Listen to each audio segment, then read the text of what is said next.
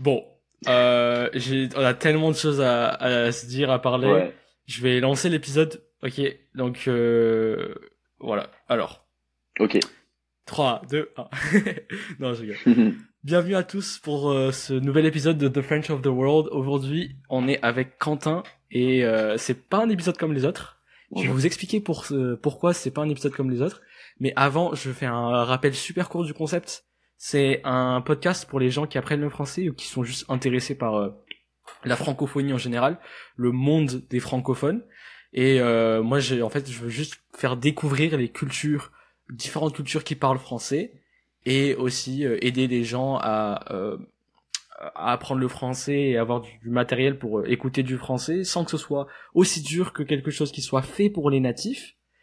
Parce que quand on a des expressions un peu compliquées, je les expliquerai moi, mais pas que ce soit quelque chose qui soit trop facile comme ce qui peut être trouvé sur internet. Donc voilà, c'est le principe du podcast. Je sais pas si Quentin t'as as déjà vu euh, euh, un de mes épisodes ou pas, mais je t'avais expliqué ouais, un peu le concept. Je suis, je suis passé sur une de tes vidéos, effectivement. Euh, je trouve que le concept est génial parce que c'est vraiment, euh, c'est vraiment euh, une offre intermédiaire de contenu en termes de, bah, de difficulté de, de langage et de Ouais. d'expression. Donc moi je trouve ça très cool parce que c'est très, euh, c'est très imagé, c'est très incarné comme discours. C'est beaucoup mieux qu'un, voilà, qu'un livre de, qu'un livre de, de français quoi. C'est ça, c'est Euh, ma philosophie. Tout à la fois. oui, voilà. Donc c'est pour moi, je trouve ça très bien et euh, je ferai gaffe aussi à, ben, à, à rester fluide dans ce que je dis, Ouais, bah, tout en, euh, tout en faisant des, des points, voilà. Mais euh, Oh, c'est dur de sais pas parler vite. Euh, Je sais que moi Ouais. même je parle vite, c'est dur de pas parler vite. Euh, mais je pense que là où on peut perdre les gens, c'est si on utilise euh, des expressions genre euh, faire euh, une pierre deux coups, ou, tu sais des, des, des expressions qu'on utilise genre Ouais, hyper sûr. naturellement. Ça, c'est ça que je vais euh, surtout euh, pas analyser mais genre décrire. Donc, Ouais. je vous présente Quentin. Pourquoi c'est un épisode particulier? Parce que Quentin, ça fait combien de temps qu'on se connaît Quentin?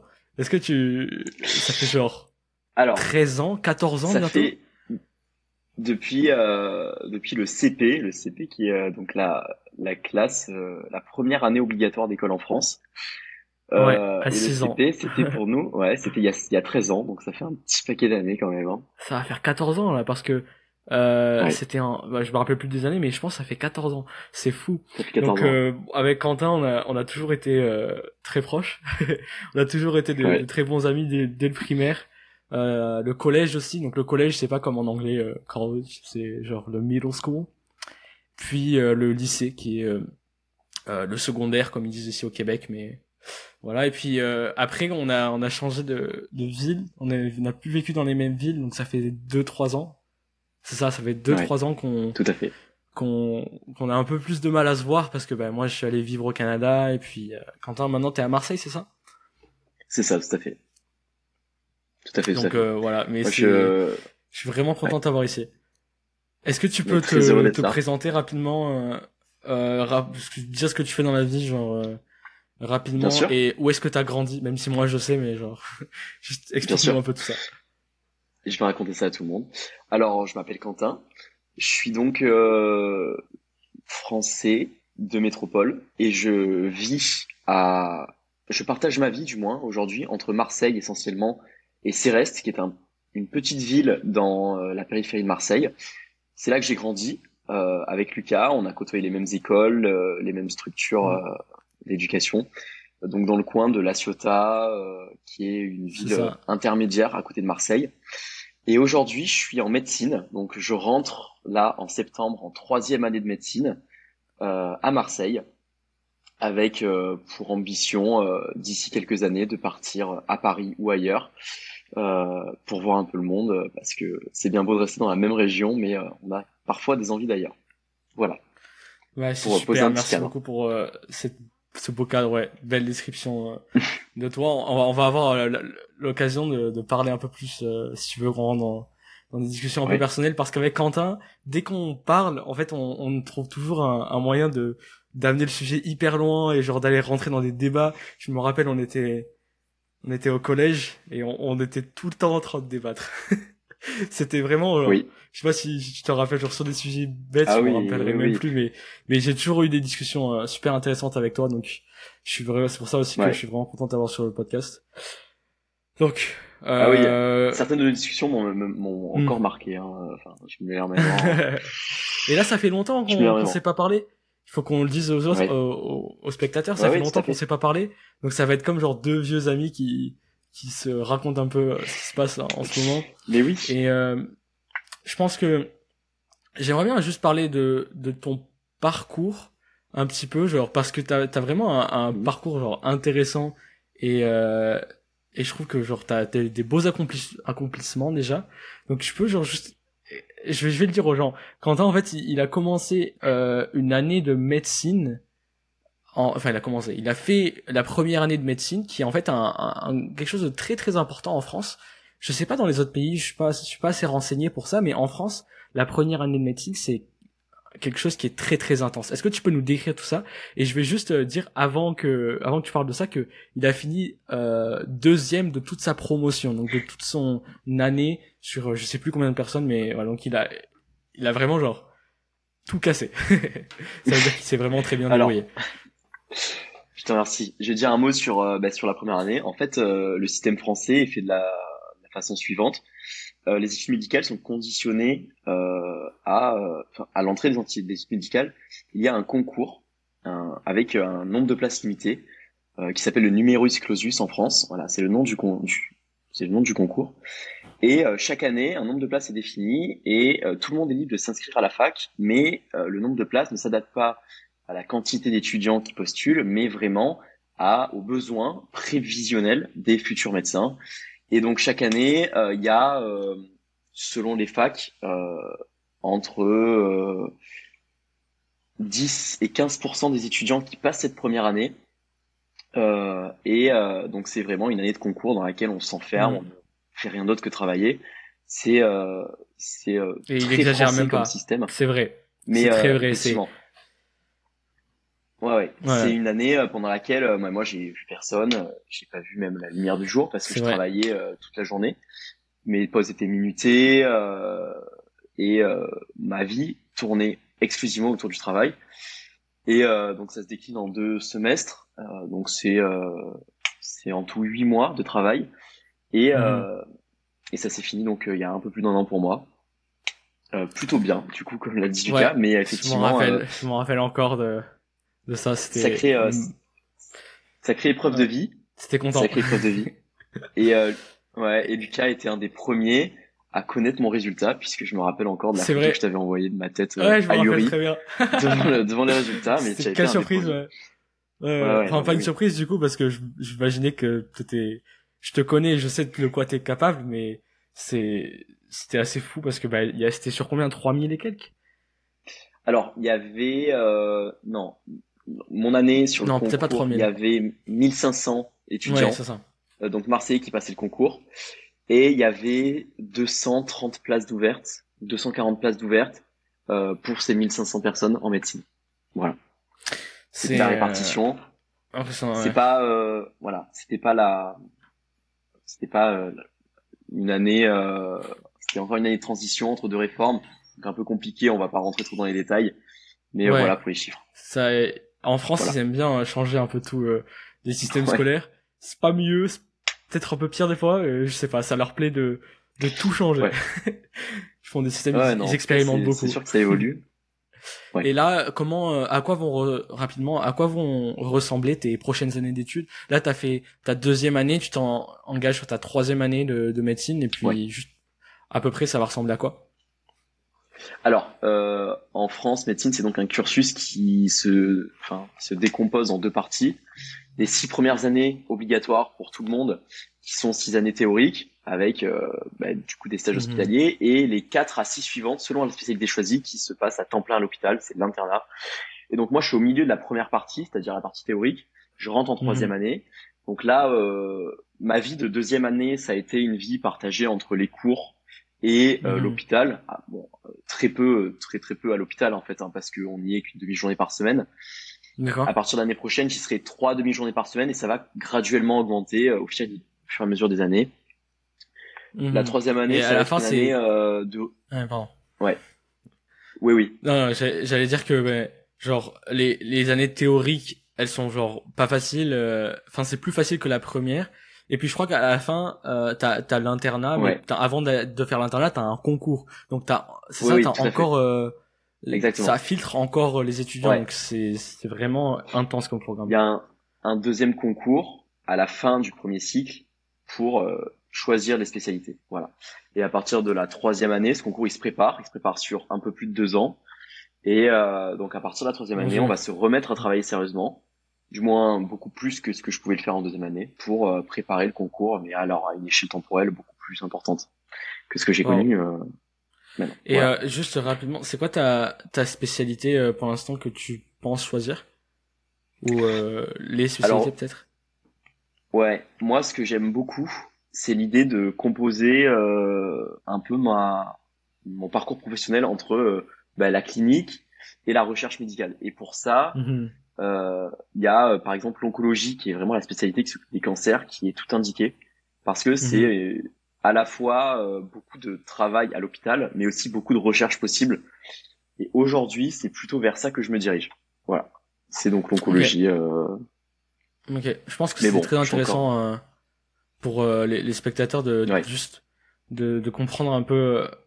En fait, ça aide un peu à comprendre notre mentalité parce que ben le système scolaire, il est vraiment. Euh, je pense qu'en Europe en général, c'est un peu comme ça. Quoique, tu me diras, il y a beaucoup de gens qui vont étudier en Espagne et au Portugal en étant français. Oui.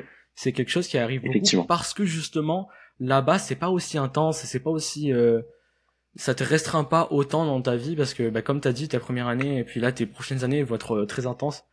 Donc, euh, ouais, c'est, ça, ça, je pense, ça dicte un peu notre mentalité ou l'inverse, ça monte notre mentalité par le, le biais de notre système scolaire oui, c'est un système, c'est un système qui se veut, euh, qui se veut élitiste, hein, effectivement, euh, qui mmh, se, qui mmh. se veut élitiste par sa, enfin par ses fondements, son fonctionnement, et euh, et on retrouve pas forcément ça, pas forcément ça à côté. C'est pour ça qu'il y a pas mal d'étudiants français qui passent pas le mmh. concours et qui vont à côté pour suivre quand même des études médicales. Ouais. Par exemple. enfin, moi, je parle de, de mon de mon domaine, de ce que je connais, mais. Ouais, mais il y a pas que il y a pas que la médecine en plus. Hein. Il y, a, y a plein d'écoles ouais. qui ont qui accueillent beaucoup d'étudiants français. Bah, Montréal, c'est vraiment un bon exemple. On est, je crois que au campus de l'université de Montréal, euh, je sais pas, mais il y a une proportion qui est vraiment importante de français. Même pas d'étudiants internationaux, non, de français directement. C'est c'est assez, fou quand tu es sur le campus, tu, tu vois beaucoup beaucoup de français. Donc ça c'est, ouais. euh, je trouve ça, je trouve ça intéressant de commencer avec ça mais euh, je pense qu'on n'est pas obligé de, de, parler de système scolaire et tout, tout, le, podcast. Mais euh, Quentin, tu, toi, tu changes complètement de sujet, mais tu reviens d'un d'un voyage. Euh, en tout cas, tu as fait un long voyage en juin, c'est ça? Est-ce que tu peux genre nous expliquer un peu euh, ce que tu as fait? Et mais en fait, moi, j'ai envie de savoir parce qu'on n'a jamais eu l'occasion d'en parler euh, correctement. tu m'as juste dit que c'était génial et tout. J'ai même pas vu de photos. Donc, écoute. Ouais. Mais alors, alors, tu as la parole. Bien sûr, je t'en dis un mot pendant euh, cinq semaines, euh, entre juin et juillet, je suis parti euh, en Indonésie avec deux copains. Et on a fait un voyage exceptionnel, ça c'est sûr. Mais un voyage qui se voulait un petit peu hors des grands sentiers touristiques habituels.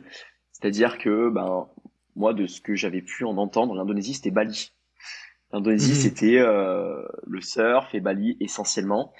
Et euh, c'est ce qu'on s'est appliqué à éviter en fait, hein, parce que Bali, on y a passé que trois jours pour rentrer.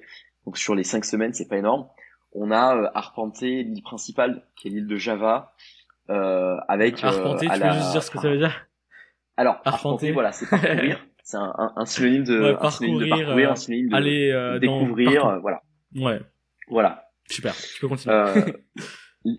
on a donc on a parcouru l'île principale qui est Java, un sacré choc culturel Hein, parce que c'est quand même un pays euh, qui inévitablement vous frappe par le niveau de développement qui est quand même bien inférieur à celui qu'on connaît euh, ben, vers chez nous. Mhm. Donc forcément, il y a un choc culturel assez important, mais euh, c'est édifiant parce que ben, la, culture là-bas est, est, très différente, mais les gens sont très accueillants. Et, euh, et euh, même s'ils ne parlent que très peu anglais et que la communication avec eux est assez difficile, c'est un vrai plaisir de découvrir ça. Et après donc euh, ce passage de deux semaines et demie dans les, enfin, sur l'île principale, on a passé les deux semaines et demie restantes sur les îles de la Sonde, qui sont les îles au sud-est de Java, entre euh, donc Flores, Lombok et Bali pour finir, Sumbawa et Bali. euh, voilà, qui, euh, qui sont euh, qui ont constitué la deuxième partie de notre voyage dans les îles indonésiennes. Et euh, quand tes journées, elles ressemblaient à quoi? Est-ce que vous marchiez beaucoup, genre de la visite juste pour euh, regarder, visiter, ou est-ce que vous aviez des activités prévues, des des, des expériences euh, Décris-nous un peu tes, tes, expériences un peu insolites, ou même tes galères, si tu veux, ouais. tes, les soucis que t'as eu, parce que ça, en fait, je pense ah, que c'est c'est ça qu'on retient dans les voyages, plus que quand on est allé voir un temple qui était joli. Je pense que c'est plus les galères. Ouais. Effectivement.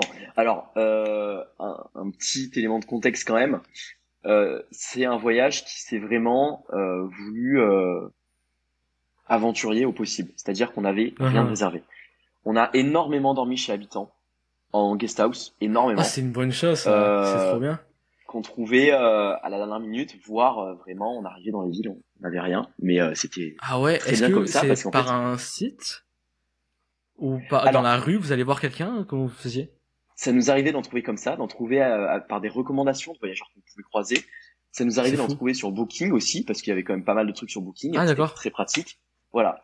Et on composait un peu comme ça nos hébergements en fonction de ce qu'on entendait. Enfin, j'ai des euh, voilà, j'ai des souvenirs comme ça de d'un hébergement euh, tout à l'ouest de l'île de Java, vraiment au, au fin fond de l'île. Il y avait rien. On avait fait 8 heures de minibus pour y arriver.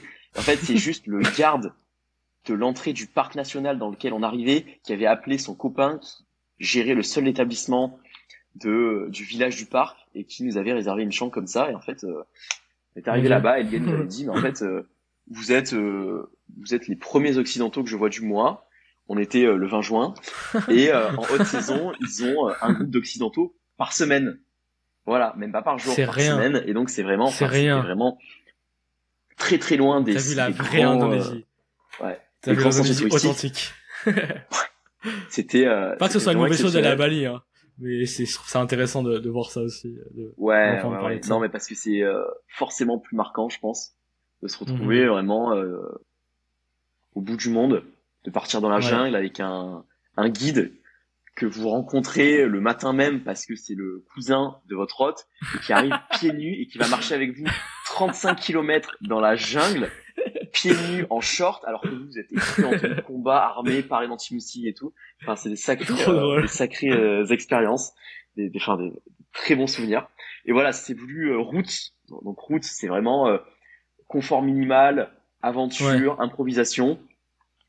Et tout le long du trajet voilà on s'est on s'est retrouvé dans des endroits pas possibles mais on était vraiment on était vraiment dans cette idée là du début à la fin et on s'est J'adore. j'adore. Vous étiez marré. combien? On était trois donc trois garçons Ah, un copain euh, de fac ça tue et euh, effectivement, ce que j'ai pu euh, réaliser pendant ces, ces cinq semaines, c'est que parce que auparavant, donc l'année précédente, j'étais parti tout seul. Et là, à trois, Ouais. on se rend compte qu'en plus de partager ce qu'on vit, euh, on se donne du courage. Même si ça, même si ça apporte son lot de contraintes d'être à trois par rapport au voyage seul, ça a quand Ouais. même pas mal de vrais avantages, et notamment celui de se donner du courage et de partir dans des endroits reculés dans lesquels on serait jamais allé Mhm. sans un petit groupe et un appui certain Ouais, pour, parce que, bah, pour s'y retrouver. c'est ta protection aussi. À trois vous, Ouais. vous êtes moins vulnérable. C'est incroyable. Ah oui, et est-ce que je peux te demander euh, euh, c'était se passait comment la nourriture? Est-ce que t'as eu des aventures avec ça ou c'était facile? Est-ce que t'as tu faisais comment pour manger? Parce que j'imagine qu'il y avait pas tout le temps des, des supermarchés des, des magasins où tu pensais où, où c'était genre safe où c'était sé- sécuritaire de manger? Ça se passait comment? Ouais. Alors, euh, nous, alors là-bas, la nourriture coûte vraiment très très très peu d'argent euh, par rapport à un budget euh, bah, de touristes occidentaux. Euh, et euh, donc on mangeait euh, quasiment exclusivement dans des petits boui-boui. Des petits boui-boui, donc c'est euh, c'est ces euh, food trucks qu'on trouve un peu, un peu D'accord. partout parce que voilà, euh, il y en a de partout. Tous les c'est leur mode de euh, vie c'est comme ça qu'ils mangent eux voilà. aussi ou est-ce qu'ils ont des ok donc au jour le c'est comme jour ça qu'ils mangent. il y avait pas de Voilà, c'est vraiment au jour le jour. Nous, on prévoyait rien, on n'achetait pas de courses euh, particulièrement, juste Mhm. pour euh, voilà les goûter et avoir de quoi manger quand on avait faim. Mais sinon, on s'arrêtait dans des euh, dans des petits food trucks qui avaient à tous les coins de rue en fait. Et les Indonésiens, euh, leur euh, alimentation, elle est faite quasi exclusivement de riz et de poulet, vraiment. Et on a mangé quasiment que ça pas, pas un légume pendant des jours et des jours et des fois on n'en pouvait plus, on avait juste au Ah ouais, des bananes parce qu'on on n'en mangeait pas. Euh, et on se retrouvait à manger dans un endroit qui était mais vraiment dégueu. Alors au début on était un peu Dégueu, ça veut dire très très dégoûtant, Très, très- euh, sale. voilà au alors au niveau, voilà au niveau euh, hygiène hein, je parle au niveau Ouais. hygiène parce que bah en fait euh, ils cuisinent par terre et quand on arrive et qu'on n'est pas préparé à ça ça pas mal En, tant que, terre, ouais, en tant qu'occidental, c'est bizarre. en, en tant qu'occidental c'est bizarre Hmm. mais à la fin bon on voyait on n'a pas on n'a pas pas eu de déconvenue euh, de transit et d'ailleurs ça, Ça, ça s'est passé. Voilà, ça s'est passé. Euh, ça s'est passé, passé, sans encombre euh, digestive. Mais euh, ça s'est passé, Incroyable. voilà. Et euh, au début, on avait pas mal peur, et puis au final, bon, on a dû se faire un petit peu une Et, immunité à Ouais. petite dose. Donc Et ils utilisent des sauces ou genre c'est juste du riz poulet? Est-ce qu'il y a des sauces de... Je suis trop curieux Ouais. genre. Il y a des, alors il y a pas mal de sauces, pas mal de sauces euh, épicées qui sont juste immangeables parce que euh, parce qu'ils mettent euh, une quantité de piment qui est à peine croyable. Ouais, c'est pas Et d'ailleurs, dans les, re- ouais, dans les restaurants, dans les restaurants, alors ça, on a vu ça que dans des restaurants, ils avaient deux menus, du moins deux assaisonnements, un pour les euh, touristes et un pour les Indonésiens, ils te le précisaient. Ils te disaient assaisonnement local et assaisonnement euh, pour les touristes. Ils te le précisaient, ça D'accord. c'était assez rigolo parce que bah voilà, ça, ça te montrait bien que ils avaient pensé à ça On n'a pas le même et palais. que euh, ouais, non mais voilà. Donc c'était soit ça, soit des sauces euh, industrielles euh, Hmm. absolument euh, immangeable, très sucré et, et très euh, voilà, très donc moi essentiellement euh, pas de sauce pour moi, mais euh, ça nous arrivait d'essayer des trucs quand même. Ouais. Putain, c'est trop bien. Et euh, Ouais. est-ce que je, je pense que c'est un pays assez euh, sécuritaire en général, mais est-ce qu'il y a eu des moments où vous avez eu peur? Des, des gens que vous avez rencontrés qui sont pas qui, qui pas très nets, qui étaient un peu euh, suspicieux ou vous avez eu des rencontres ou des moments comme ça? Alors non, pas du tout, pas du tout, pas du tout. Euh, nous on a euh, vraiment euh, ressenti l'accueil des gens à, à Java d'une façon assez euh, assez fantastique parce que on est très intrigué par eux. Et il n'y a pas de il y a aucun sentiment de comment dire de gêne quand on arrive euh, même euh, dans des endroits très reculés de gens qui peuvent euh, mal vous regarder par exemple parce que vous venez d'ailleurs qui peuvent vous regarder avec envie même parce que on, on a côtoyé des des endroits où les, les gens étaient très très pauvres mais les gens sont pas miséreux. Ça c'est un c'est un point important. Les gens sont pauvres mais pas miséreux. Et les gens euh, vous accueillent et, et sont intrigués par vous. Après il y a eu un petit euh, un petit point amusant c'est qu'on a plusieurs fois loué des scooters pour se déplacer Trop bien. et il y a un seul endroit, il y a un seul endroit où on nous a dit euh, quand vous euh, posez les scooters, ne laissez pas les clés dessus, c'est à Bali. Ah, parce qu'à Bali, il y a énormément de touristes, Ouais. et il y a du vol à Bali. Euh, Ok. Et euh, cette précaution-là, on nous l'a jamais, euh, on l'a jamais prise avec nous euh, partout ailleurs. Alors c'est vrai qu'en tant que Marseillais, où euh, donc on vit dans une ville On va- on où va il faut faire après. Il y a aucun après. endroit où on a laissé les clés sur le scooter, mais par pur réflexe, euh, par pur réflexe de, de Ouais. Marseillais. Ouais, mais ouais, on c'est nous l'a précisé seulement à Bali. Et effectivement, dans la rue, Bon tu vois les scooters sur, les, sur, sur le trottoir avec les clés dessus. euh, Personne se méfie. Les gens sont pas sont pas C'est suspicieux. fou. C'est fou. Euh, Est-ce que t'as as des, des, des anecdotes encore à, à raconter par rapport à ce voyage, des trucs à, à rajouter? Parce qu'après, je voulais juste faire un euh, faire un point sur euh, Marseille parce que à chaque fois que j'invite quelqu'un, c'est pour qu'on qu'il parle de sa culture. Et là, genre, la Ouais. raison pour laquelle je suis si content, c'est parce que bah, c'est ma culture aussi. Donc c'est cool, on va pouvoir un peu parler de tout ça, voir. Il y, aura deux points de vue aussi. Mais est-ce Ouais, avant ça, est-ce que t'as as des, des, des anecdotes encore un petit peu, des, des, des choses à rajouter par rapport à ton voyage? Tu peux, on peut en reparler après, hein, c'est pas. Ouais, bien sûr. Alors euh, des anecdotes, euh, beaucoup, beaucoup, beaucoup. Mais euh, alors des trucs rigolos. Je suis parti avec euh, avec deux pitres parce qu'ils ont perdu la moitié de leurs affaires, c'est-à-dire téléphone, carte bleue, les deux, hein, des vêtements, Vraiment comme ça. Ouais, et on s'est Oh mon retrouvé, Dieu. on s'est retrouvé à chose assez rigolote avec un seul moyen de paiement, ma carte bleue en l'occurrence, pour trois, et euh, des galères financières pas possibles à cause de ça, parce que du coup, on avait pas Bah ouais, parce que trois, euh, en France, en plus, il n'y a pas de carte de crédit.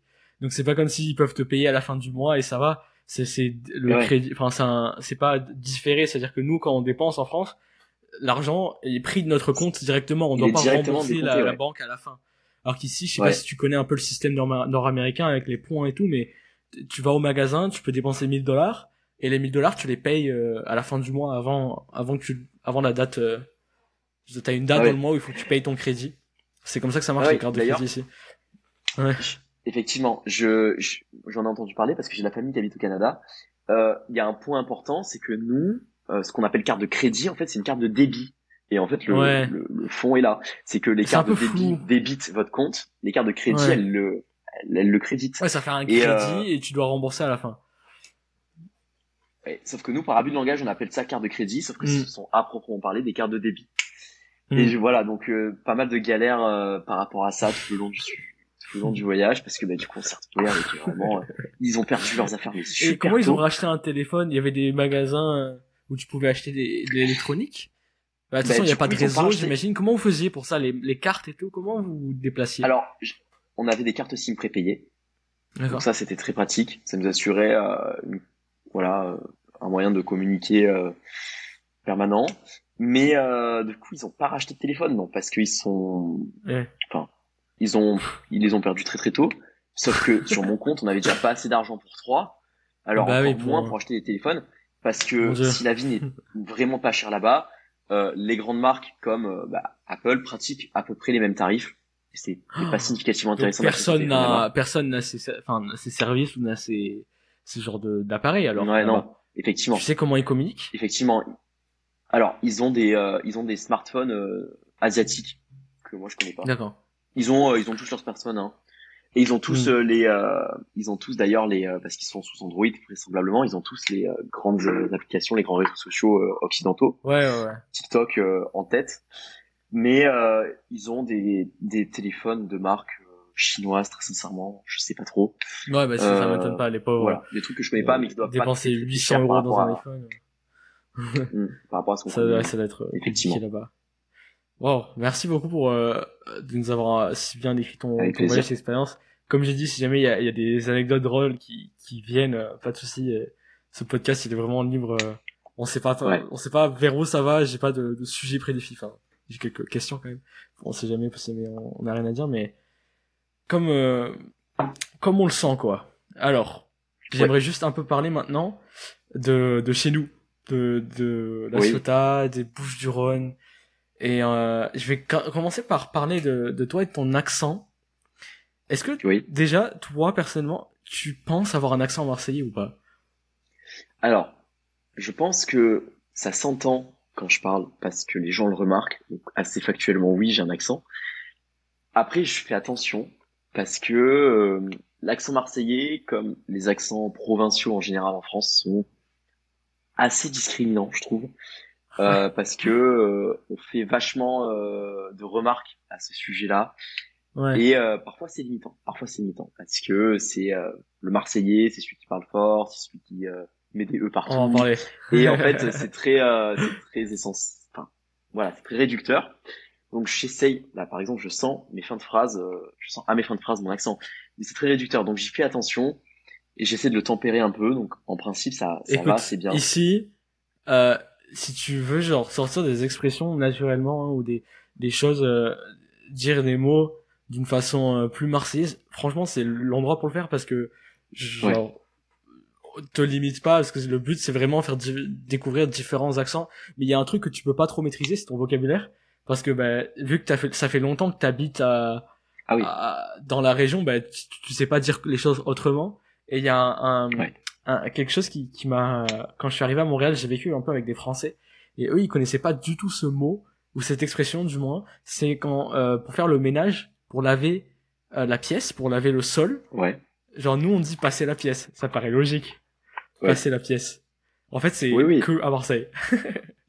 c'est que à Ah Marseille. oui, mais euh, c'est la serpillière de mop la, la serpillière et ça ça mes mes colocs ils me comprenaient pas au début enfin après j'ai compris que on disait pas comme ça mais ça c'est que je que je voulais dire c'est que le vocabulaire par contre là t'as pas le choix parce que bah, tu connais même pas autre chose ou pas trop ouais, mais non, c'est très amusant de, de constater que certains de nos mots sont pas compris. Je pense à des mots que j'emploie mais quotidiennement, comme euh, ah, marronner par exemple, qui veut dire râler Ouais. en fait. ah bah oui marronner euh, se plaindre marronner. râler Voilà. c'est plus que gens, ça. euh, les gens connaissent c'est pas. plus que râler genre c'est tellement genre, euh, marronner pour Ouais, moi ouais. c'est vraiment le, le- c'est- ça c'est une action en particulier c'est c'est jamais genre à propos de choses très graves tu sais c'est vraiment genre euh, si tu trouves Oui, pas oui, une place ça. de parking ou de stationnement tu marronnes C'est ouais, c'est un peu enfantin même. de la ralouillade quoi. Enfin, c'est euh, c'est du c'est c'est du euh, c'est un râle mais très Ouais. léger donc c'est très rigolo. Est par exemple un mot euh, un mot aussi très rigolo que j'emploie euh, sans euh, sans y penser et qui veut dire euh, qui est un ballon ça veut dire bah, euh, le perdre. Qui est un Ah, putain. on le qui dans un Ah, arbre. qui est Oui. Oui, oui, oui. Qui Ah, est, je, je qui l'avais est, pas. ça veut dire Ah, euh, ça vient de chez nous, ça ah ouais. Je savais Ah pas. oui, non, parce que moi j'ai cette expérience-là euh, assez amusante. En février, dans le cadre d'un double cursus, je suis parti à Paris pendant deux semaines. Euh, j'aurais eu l'occasion, euh, enfin, j'aurais l'occasion d'y revenir. Et euh, effectivement, donc là, à Paris étaient concentrés des étudiants qui venaient de toute la France. Et euh, Mhm. le pôle marseillais avait ces expressions qui n'étaient pas comprises de la plupart des autres étudiants. Et ça, c'était assez amusant parce que j'ai pu répertorier un peu tous les mots qui ne viennent que de chez nous, en fait. Ouais. Bah, on connaît, Dans on connaît dégain. On connaît, euh, on connaît sait, il y en a certains, on sait. Genre, euh, dégain, chalet, euh, dégain, ça veut dire personne. C'est, je sais pas d'où ça vient. Ouais. Chalet, ça veut dire euh, prendre quelqu'un sur un vélo ou sur une moto. Donc, quand, sur un, un véhicule à deux roues, quand on prend quelqu'un d'autre, c'est le chalet, chalet une personne. Et dégain, si je l'utilise dans une phrase, c'est, euh, ah, je suis allé au cinéma, il y avait des gains dans la salle. Bon, avec le bon accent, Ouais. ça donnerait, bon, je suis allé au cinéma, il y avait ouais. des gains dans la salle. Ouais. Mais euh, voilà. Est-ce que est-ce que t'en as, euh, t'en as dont on, on, sou- dont on soupçonnerait pas? Alors, moi, il y a un, pour être très ancré dans mon vocabulaire, il y a quelque chose qui m'a dérangé. C'est l'emploi du mot collègue. Nous, en fait, on s'est réapproprié Ah oui, c'est vrai. les amis. Un collègue, c'est un ami, alors que dans le reste de la France, un collègue, c'est un collègue de travail. C'est quelqu'un avec qui on va Ça, euh, avoir une relation vraiment très La même euh, la même racine. Ouais. Ouais. Et donc, vrai. euh, donc c'est amusant parce que pour moi, le collègue, c'est vraiment le, le copain, quoi. Et donc, euh, et donc de, bah, de reparamétrer temporairement l'usage de ce mot-là pour se faire comprendre, c'est euh, et surtout éviter euh, les moqueries, euh, les moqueries euh, nombreuses. C'est euh, vraiment très amusant. Mais ouais, tu, tu parles de ça, c'est intéressant. Parce que à chaque fois que moi je rencontre quelqu'un, un français, ou euh, des gens qui connaissent un peu la France, et qui parlent français, et je leur dis que je viens de, de la Ciotat, de Marseille, euh, ben en fait ils disent, ah mais t'as pas l'accent marseillais et tout. C'est vraiment un truc, c'est super, euh, c'est très stigmatisé un peu, genre l'accent marseillais. Genre si Ouais. tu veux un peu m'aider à décrire euh, le, le- le stéréotype, genre le cliché, c'est quelqu'un qui, qui est bon vivant, donc ça veut dire qu'il aime boire et manger euh, sans, sans se limiter. Euh, c'est quelqu'un qui qui profite de la vie, mais c'est aussi quelqu'un qui- Ouais. il y en a aussi des moins bons, genre qui, qui parlent fort. Euh, je sais pas si tu veux en rajouter quelques-uns. Qui mais... qui est, alors dans les dans les négatifs, hein, on peut parler euh, de la grossièreté, qui est Ouais, très, grossier, euh, qui est très vulgaire. dans la représentation du Marseillais. Ouais. c'est la vulgarité, mais vé- véritablement, il y a euh, un côté fainéant, je pense aussi, Ouais, mais qui est plutôt lié à notre euh, à nos racines méditerranéennes, hein, parce que pour le reste de la France, en fait, on fait la sieste en début d'après-midi, par exemple, et euh, Ouais. donc euh, voilà, bon, fainéant, grossier, on parle fort. euh, Ouais, on se et fait puis, remarquer, euh, c'est- Le Marseillais, on sait quand il arrive. c'est ça, Ouais. voilà. Et puis voilà, et puis on est fier de nos origines et on est fier de notre différence avec le reste. Donc tout ça, c'est un peu, ça contribue un peu à, à former un stéréotype du Marseillais qui est parfois gênant. Franchement, parfois gênant parce que Ouais, c'est pour ça que tu disais, il est- euh, il est- tu calmes ton accent parce Ça. que bah, sinon il Ouais. y, a, il y a le lot de stéréotypes qui viennent avec. Moi, je pense Bien que sûr. j'ai fait pareil aussi. Honnêtement, je pense avoir fait pareil parce que là, là, au moment où je parle, je sais que j'ai un accent marseillais quand, en fait, je dis les sons et et o, Ouais. enfin ou o plutôt, parce qu'en fait à Marseille on a un biais, on dit et plutôt que eh. Quand il faut dire eh, on dit et tout le temps à peu près. Bon, à part certaines euh, certains mots, Oui. mais et puis on dit o au lieu de o, genre la rose, la rose. Nous on parle un peu euh, oui, avec la, la bouche ouverte, la rose. ouais, ouais, oui. Moi, en général, les gens se rendent compte que je viens de Marseille quand au lieu de dire tu es, je dis tier. Voilà. Ouais. Donc, le raccourci, Ouais, ouais, ouais. euh, le raccourci on euh, rajoute un i alors qu'il y en a pas. tier. Et alors là, une fois qu'on a sorti ça, c'est bon. Ils savent qu'on vient de Marseille, qu'on Ouais. l'accent marseillais, et on n'est pas sorti de l'auberge, comme on pourrait dire dans le coin. C'est-à-dire que bah, on va pas s'en sortir facilement avec notre accent. Ouais, ouais, ouais. Mais honnêtement, je pense que Mais bon. Pour décrire un peu la, la, la vie à Marseille, moi j'aime bien parler de ça quand je rencontre des gens qui connaissent pas trop. Euh, autour de Marseille, à Marseille exactement, j'ai jamais vécu dans Marseille, même si je dis que je viens de Marseille, bah, je suis né à Marseille, la famille de ma mère est marseillaise, mais j'ai jamais vécu dans Marseille. Toi, tu as vécu dans Marseille, donc tu peux nous expliquer un peu. Mais moi, quand je décris aux gens, je dis, bah, c'est un peu un endroit où il y a moins de, les problèmes de vie, en fait, ils sont genre moins apparents. C'est-à-dire qu'on a nos problèmes, on a, on a, on a, on a nos difficultés, mais il y a toujours un peu cette bonne humeur qui, qui vole un peu dans l'air. Et je pense qu'on on a un peu un sens de communauté par rapport, euh, surtout dans, à la Ciotat, dans les petites villes, par rapport aux autres villes de la France, aux autres régions. Je pense qu'on a un, un, sens de communauté assez marqué. Je sais pas si toi, c'est ton expérience aussi, et tu peux peut-être nous décrire comment c'est à Marseille exactement. Alors c'est intéressant ce que tu dis parce que effectivement quand on baigne dedans on n'a pas forcément euh, l'occasion de s'en rendre compte. Mais euh, c'est assez intéressant. C'est assez intéressant parce que euh, alors pour dire un mot de Marseille, moi j'y vis depuis euh, depuis un an maintenant véritablement et ça fait deux ans que j'y suis quotidiennement à Marseille. Et euh, Marseille c'est objectivement une ville où il y a beaucoup de problèmes. C'est une Ouais. ville dans laquelle on peut pas se balader n'importe où à n'importe quelle heure, dans laquelle il faut faire attention euh, à pas euh, sortir dans Au la vol, rue, euh, aux raquettes, euh, beaucoup de, même beaucoup de euh, aux agressions malheureusement. Ouais, tout à fait.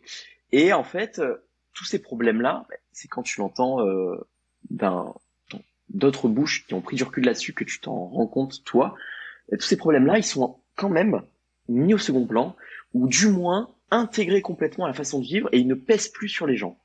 Voilà. Et C'est en fait bonne c'est à, ça. voilà, c'est à ce niveau-là que je pense que moi j'interprète ce que tu as dit parce que c'est Ouais. vrai. À Marseille, on peut pas aller partout, mais on s'empêche pas de vivre pour autant, et ça ne ça n'est pas perçu Même comme un vrai filles, poids. Même les filles, Ouais. je trouve que elles, elles sont, elles sont assez affirmées à Marseille. Il y a le, le cliché de, on va en parler de, de Ouais. la cagole marseillaise. La cagole, la cagole, en fait, elle, euh, c'est une fille qui est, qui a un caractère hyper affirmé. C'est, Ouais. c'est une fille qui, qui, qui veut se mettre en valeur, qui veut être belle et qui, en fait, a pas trop de gêne. Est-ce que toi, tu pourras rajouter un peu de détails, mais je pense que c'est à peu près ça. Ouais, ouais. Alors moi j'ai, euh, moi de ce que je peux en voir extérieurement en tant que en tant qu'homme, c'est que il y a deux choses. Première chose, euh, les femmes, surtout jeunes à Marseille, se font harceler dans la rue, harceler.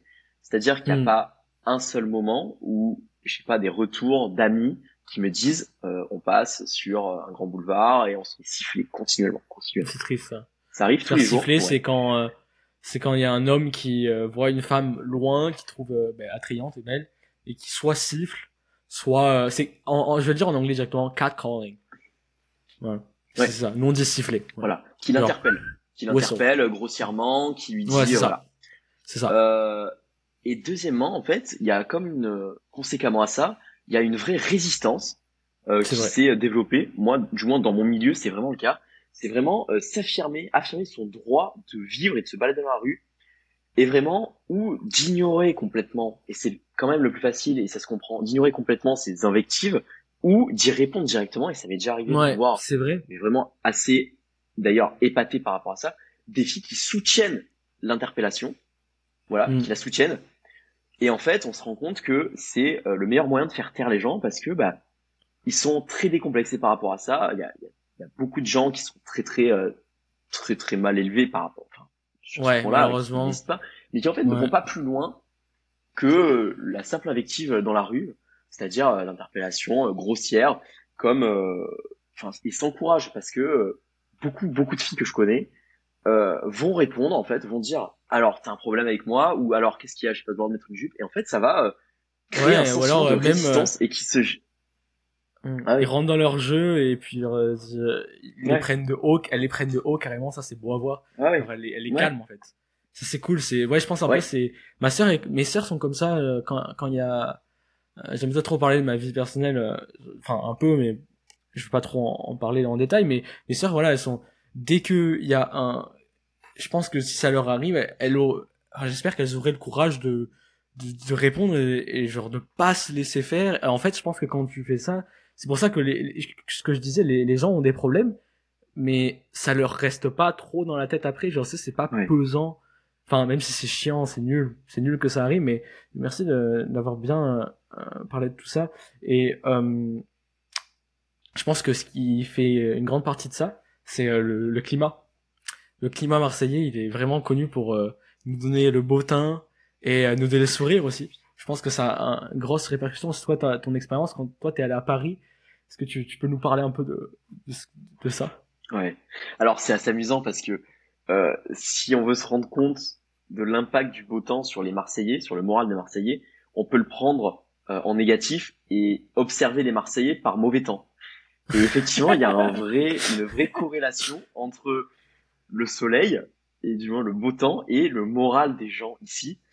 On est habitué au soleil, on a la chance de vivre dans une région qui est très ensoleillée, le sud de la France. Euh, je crois qu'il y a 300 jours d'ensoleillement par an, un truc comme ça. C'est fou. C'est énorme. au minimum. Ouais. Ouais. ouais. Et euh, les gens sont euh, complètement habitués à la, à la luminosité, au soleil, mm. et puis euh, à la chaleur, à la mer. Et malgré tout ça, ça façonne un peu le moral des gens. Les gens mm. sont détendus. Et à l'inverse, quand il fait pas beau en hiver, on se sent beaucoup plus aigri, beaucoup plus tendu. Quand il y a du vent même.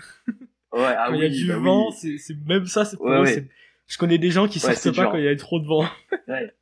Là où euh, un Parisien va euh, va avoir ouais, aucune sûr. considération. Un Parisien, un Montréalais, un Londonien, tout le monde. ouais, ouais. Va avoir aucune considération sur le temps qu'il fait euh, à l'extérieur, euh, parce que ben il peut pas se le permettre concrètement, moi, je j'ai passé deux semaines à Paris en février. Sur les deux semaines, il y a eu dix jours de grisaille. Euh, si euh, vraiment euh, on, ne peut pas, on ne peut pas sortir son moral du, du temps qu'il fait, on va très vite mal vivre à Paris. et ça, ça a été même la température, pas que le soleil. Hmm. La température, c'est rare d'avoir froid à Marseille. C'est vrai que les Marseillais sont frileux, ça veut dire qu'ils ont facilement froid. Donc on en verra avec des avec des grosses vestes euh, des parkas, des grosses vestes, alors qu'il fait bah, 10 degrés, donc c'est pas, pas si froid, mais même en hiver, j'ai, j'ai connu des hivers où en février, il faisait 20 degrés. Et en fait, ça, c'est super parce que on est quand même dans, dans à Marseille, c'est pas une ville internationale, mais on est quand même très occidentaux. Euh, on a quand même notre gros confort de vie, faut, faut le reconnaître. Euh, même, je pense que même par rapport à certaines villes d'Amérique du Nord, on a un confort de vie supérieur parce que ben on est dans une ville qui, Marseille, je sais pas, mais en tout cas la Chota, c'est l'urbanisme est, de mieux en mieux. Il y a de quoi marcher, euh, il y a beaucoup de, de commerces de proximité. Euh, c'est très beau, c'est très, euh, euh c'est très adapté à une vie piétonne. Oui, Et il y a beaucoup de, il y a beaucoup de soins apportés, mais ça, je pense que c'est culturel et que c'est commun au mm. pays. Il y a beaucoup de soins apportés au cadre de vie. et il y a beaucoup de d'initiatives pour, voilà, pour développer bah, des zones piétonnes, pour développer des activités mm. euh, euh, accessibles. Et tout ça, bah, ça, se, ça, ça se ressent quand même euh, quand on ne le voit plus euh, ailleurs. Et euh, c'est vrai que bah, sur ce point-là, bah, on peut être reconnaissant de ce qui est fait ici, parce que c'est quand même vachement, vachement bien. Et puis euh, voilà, il y a un certain, un certain esthétisme dans les rues quand même. je pense à la vieille quoi, le ville mot de Marseille. pardon? un esthétisme. Ah, voilà, c'est esthétique, j'avais entendu. Ouais, l'esthétique. Ouais. L'aspect esthétique des, des rues, voilà, il y a des, les immeubles sont jolis, le cadre de vie est, vrai, est soigné. très vieille ville. Très très vieille ville. Le cadre de vie est soigné. Et euh, donc il y a une grosse part euh, d'histoire là-dedans, mais euh, effectivement il y a une volonté aussi d'entretenir et c'est très bien, je pense.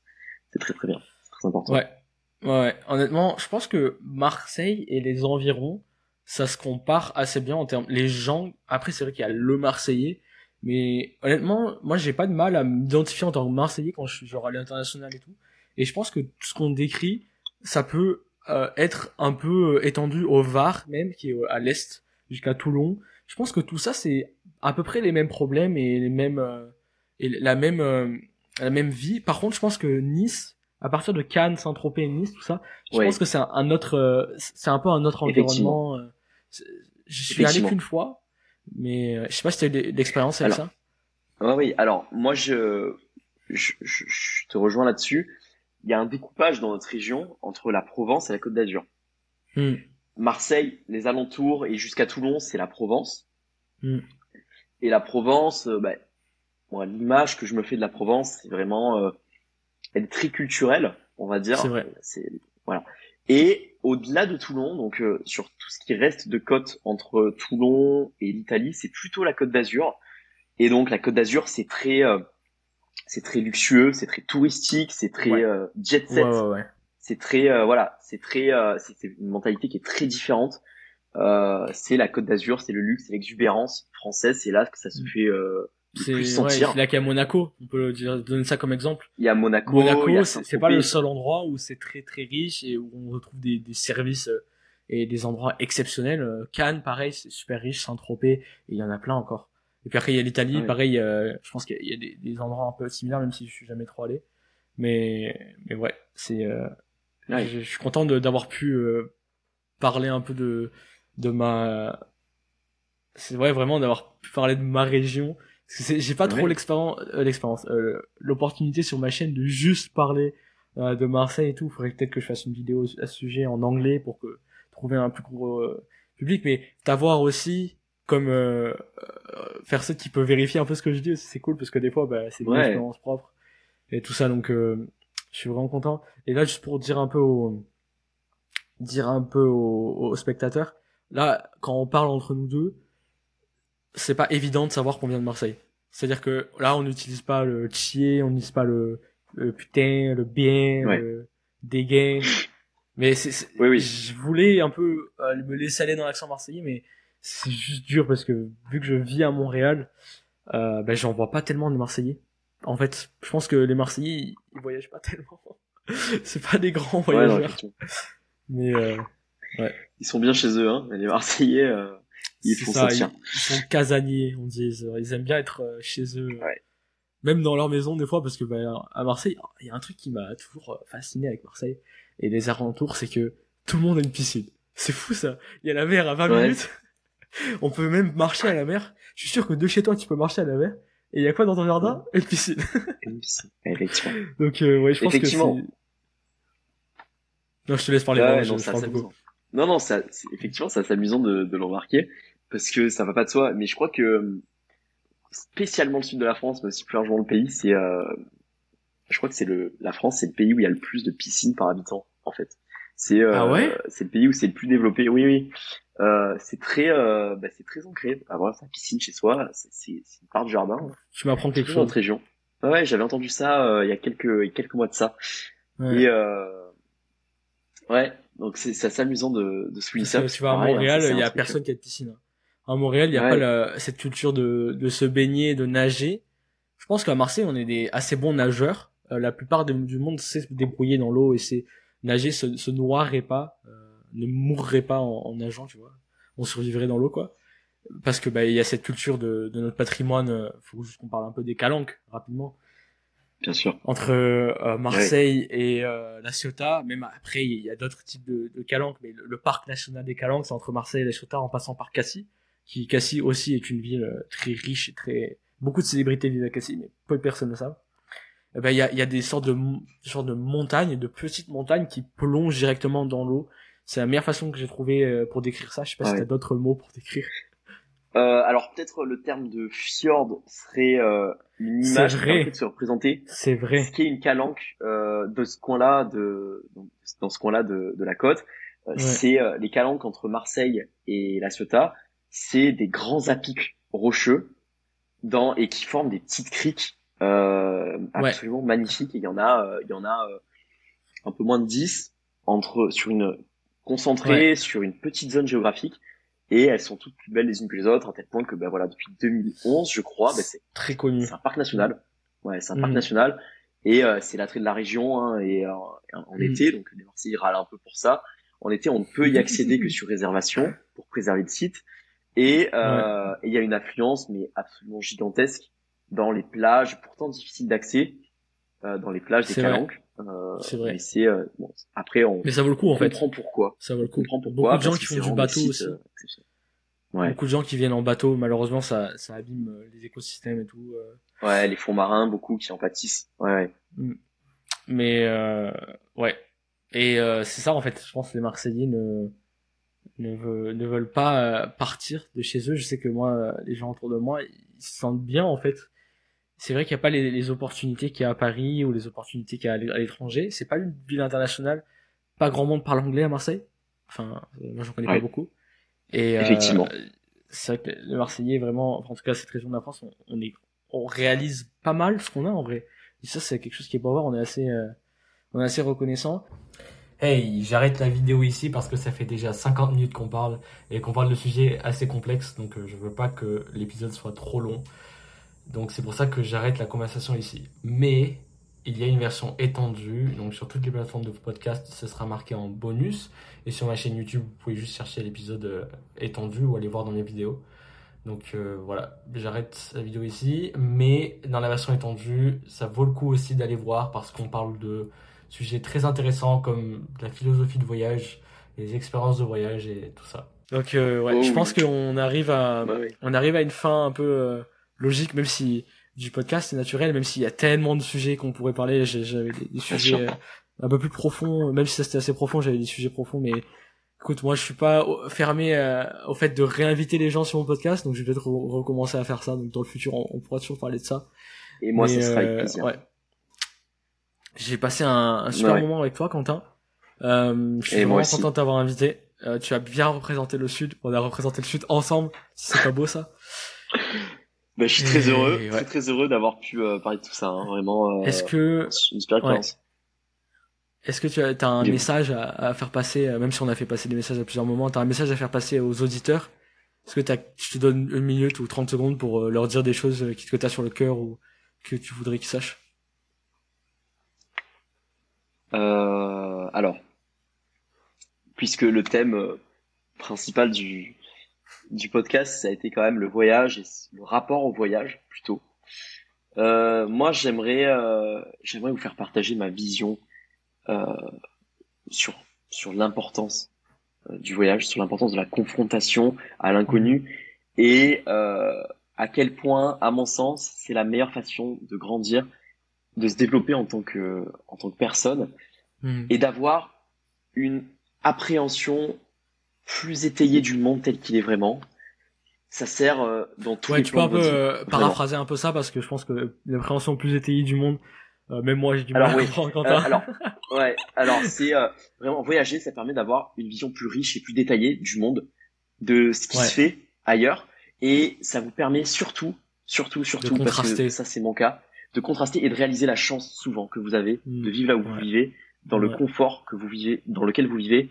Euh, et moi, par exemple, ben, j'ai redécouvert le luxe que c'était d'avoir des horaires de bus en rentrant, et ça, je ne pensais jamais le vivre. ça en me fait, fait trop rire. et donc ce n'est qu'un exemple parmi tant d'autres, mais c'est un exemple qui est trop marrant. Et c'est, ce n'est que par la confrontation euh, que vous pouvez vous rendre compte de ça en fait. Donc Ok. frottez-vous au monde et pas forcément au monde lointain. Frottez-vous euh, à différentes Ça peut, cultures. ouais, on parlait d'Indonésie, Ouais. du Portugal. Portugal, c'est loin de là où je vis, mais Bien sûr. ça peut être euh, l'État d'à côté Ouais. si vous êtes aux États-Unis. Déjà, là, il y aura des différences. Ça peut être euh, un pays qui a deux heures ou trois heures de route si vous êtes européen. Il y en a plein. c'est donc ouais, euh, c'est aussi ça aussi la dimension du voyage qui est un peu euh, oubliée. Le voyage, c'est le, le fait d'être dans un environnement qu'on connaît pas. Voilà, c'est c'est juste ça. Ça peut être la ville d'à côté si vous connaissez pas l'environnement, s'ils parlent notre langue ou si euh, ils parlent différemment, tu vois, ça peut être euh, complètement différent. Mais voilà, merci. Ouais. C'est une très belle façon de terminer le podcast. Euh, je suis assez nul pour les, les fins de vidéos et de podcasts. Je suis en train de me rendre compte, donc j'essaie de, de m'entraîner un peu à ça. Donc euh, voilà, on va terminer en, en douceur. Merci beaucoup de nous avoir écoutés, de nous avoir regardés. Si vous avez des suggestions pour euh, des autres euh, invités, des autres questions qu'on pourrait aborder dans un futur podcast, euh, n'hésitez pas à me, les, à me les contacter, soit moi personnellement euh, sur Instagram, je mettrai mon Instagram dans la description, ou soit en commentaire. Et euh, voilà, passez une bonne journée. J'ai une tradition avec mes mes invités, c'est que je dis euh, à bientôt. Donc euh, et j'aime bien que l'invité le dise aussi. Je préfère le préciser. Donc euh, à bientôt et merci de nous avoir regardé. À bientôt.